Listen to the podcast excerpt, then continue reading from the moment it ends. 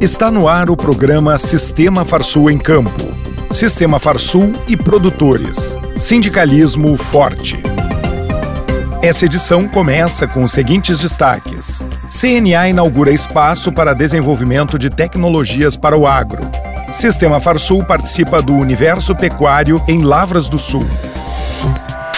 Notícias. A CNA, através do seu instituto, inaugurou nessa semana o Hub CNA Digital e lançou um edital com cinco desafios para que empresas de tecnologia encontrem soluções que auxiliem os produtores rurais do país. As empresas que se qualificarem têm 12 meses para propor soluções aos desafios de conectividade no campo, seguro paramétrico, rastreabilidade animal, pagamento por serviços ambientais, crédito de carbono e comércio eletrônico. O edital, com todas as regras de participação nos desafios, poderá ser acessado no site cnabrasil.org.br. O Hub CNA Digital terá um espaço físico em Brasília dedicado à inovação do setor com estações de trabalho, salas de reuniões, cabines para calls, espaços para convivência, palestras, troca de ideias e um café. O Senar RS estará presente no evento Universo Pecuário no Parque de Exposições de Lavras do Sul, com oficinas de cerca elétrica, manejo sustentável de campo nativo, uso de drone na agropecuária, além de atendimentos institucionais. Terá ainda espaços, biomas e AgroBR junto com a CNA. No dia 4 de novembro será realizado o seminário Duas Safras. A etapa campanha do seminário, que é promovido pelo Senar, terá foco na inovação na pecuária bovina de corte.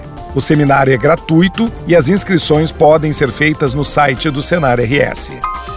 O Conselheite entregou pauta das principais demandas do setor aos dois candidatos ao governo do Rio Grande do Sul a revisão do regime tributário, linhas de crédito rural, políticas de fomento à produção leiteira e acesso aos recursos do Fundo Leite são alguns dos principais pedidos do setor lácteo ao novo governador do Rio Grande do Sul em reunião na sede da FETAG.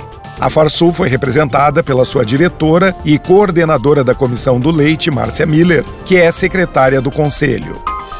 A unidade móvel de saúde odontológica do Senar RS está em mais três cidades gaúchas até o final de outubro. A ação de responsabilidade social do Senar, que visa promover cuidado bucal ao público rural, está desde o dia 24 e 25 em Capivari do Sul, Piratini, Encruzilhada do Sul, Bom Jesus e Taquara. Equipada com atendimento especializado, a unidade móvel conta com atendimentos primários de um consultório fixo, com consultas e orientações sobre práticas de higiene bucal. As localidades rurais interessadas devem solicitar o agendamento do serviço ao sindicato do município ou pelo site do Senar RS. O presidente da CNA, João Martins, entregou ao governo federal o posicionamento do setor agropecuário brasileiro que será levado para a 27ª Conferência das Nações Unidas sobre Mudanças Climáticas, a COP27. A entrega foi feita aos ministros Joaquim Leite, do Meio Ambiente, Marcos Montes, da Agricultura e Carlos França, de Relações Exteriores, durante o evento Agropecuária Brasileira no Acordo de Paris. O evento é um encontro de preparação para a COP27, que acontece de 6 a 18 de novembro no Egito.